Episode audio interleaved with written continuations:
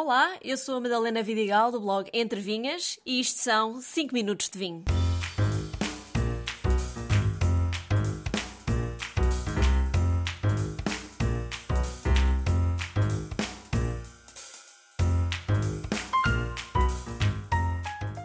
Ele é verde, branco, laranja, rubi, azul, âmbar.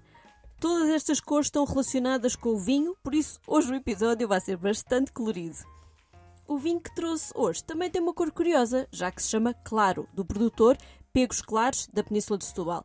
É feito 100% com a casta castelão, tem uma cor rubi aberto, quase clarete.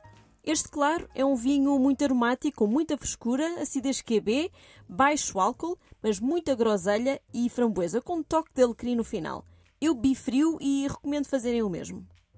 As diferentes cores do vinho são influenciadas por vários fatores, desde a casta de que é feito, ao processo de vinificação até ao tempo de envelhecimento, seja em barrica ou em garrafa. Começo por falar das principais cores que se podem encontrar no vinho de acordo com o seu tipo. O vinho tinto varia em cor desde o vermelho púrpura intenso até ao vermelho tijolo mais claro.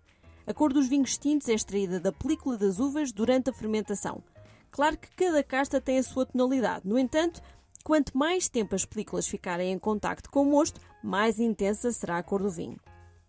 No vinho branco pode variar de uma cor amarelo palha pálida a um amarelo dourado mais profundo.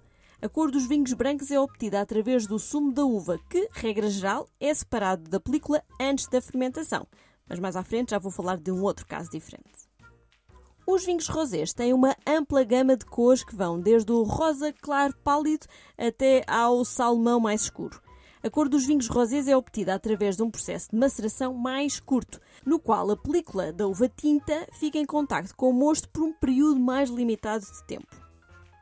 No que toca ao método de vinificação, começamos a encontrar outras cores, e a que está mais na moda é sem dúvida o vinho laranja. O vinho laranja é um vinho branco de fermentação prolongada cujo sumo está em contacto com as películas, ao estilo do vinho tinto. Esta técnica extrai cor e taninos da película, resultando num vinho laranja ou âmbar. É o chamado vinho de curtimenta, técnica muito usada há milhares de anos, já que os verdadeiros vinhos de talha, ah, seja em Portugal ou, por exemplo, também na Geórgia, os vinhos de ânfora, são originalmente feitos desta forma. Relativamente ao envelhecimento, também as cores vão mudando e isso é muito evidente, principalmente em vinhos fortificados, como por exemplo o vinho do Porto, que vai desde o rubi profundo, como é o caso dos portos rubi, aliás daí vem o nome, até ao âmbar escuro, mais o caso do Stauny. O que quer dizer que um porto tinto, quanto mais envelhecido em barrica, menos cor tem. Curiosamente, o total inverso acontece com os vinhos brancos, Quanto mais velhos, mais escuros se tornam, de tal forma que, com o passar dos anos, se os tintos ficam mais claros e os brancos mais escuros, chega a um ponto que se tocam e dificilmente distinguimos um Porto Tawny de 50 anos, por exemplo, com um Porto branco envelhecido. O mesmo acontece com os vinhos secos, não fortificados, mas que, por não terem adição de aguardente que preserva o vinho, raramente encontramos vinhos tão velhos ainda em condições de beber como encontramos nos vinhos fortificados. Ainda assim, falo-vos das mudanças comuns na cor do vinho à medida que envelhece. Por exemplo, os vinhos tintos jovens costumam ter uma cor mais intensa, uh, mais arroxeada, mais vibrante. A cor é geralmente mais brilhante e pode ser acompanhada de tons violeta ou rubi. A mudança para tons mais claros acontece com o envelhecimento. Os tons arroxeados e violetas podem se transformar em tons mais alaranjados ou acastanhados. Essa mudança ocorre devido à reação dos pigmentos presentes nas películas das uvas em contacto com o oxigênio e outros componentes presentes no vinho. O desenvolvimento de tons terciários, como o âmbar, tijolo ou cobre, são característicos de vinhos mais antigos e são o resultado das mudanças químicas que ocorrem ao longo do tempo também. Quanto à transparência, os vinhos tintos mais jovens geralmente são mais opacos, com menos transparência, devido à presença de sedimentos e outros compostos.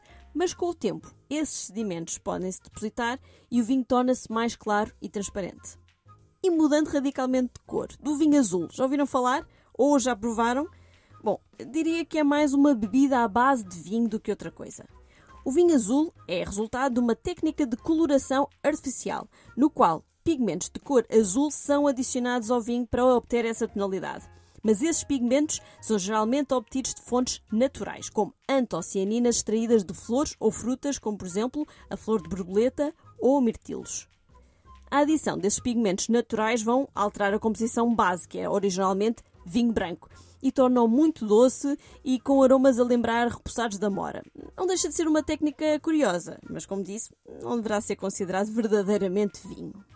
E por fim, e impossível de esquecer, o vinho verde, que eu trouxe este episódio só para vos baralhar. E porque é sempre bom lembrar que o vinho verde não é uma cor, mas sim o nome de uma região vitivinícola. E há todo um episódio lá mais para trás, totalmente dedicado a esta incrível região no norte de Portugal. Do verde ao amarelo ao roxo e azul, o mundo dos vinhos é todo um arco-íris. Um brinde a todos e até o próximo episódio.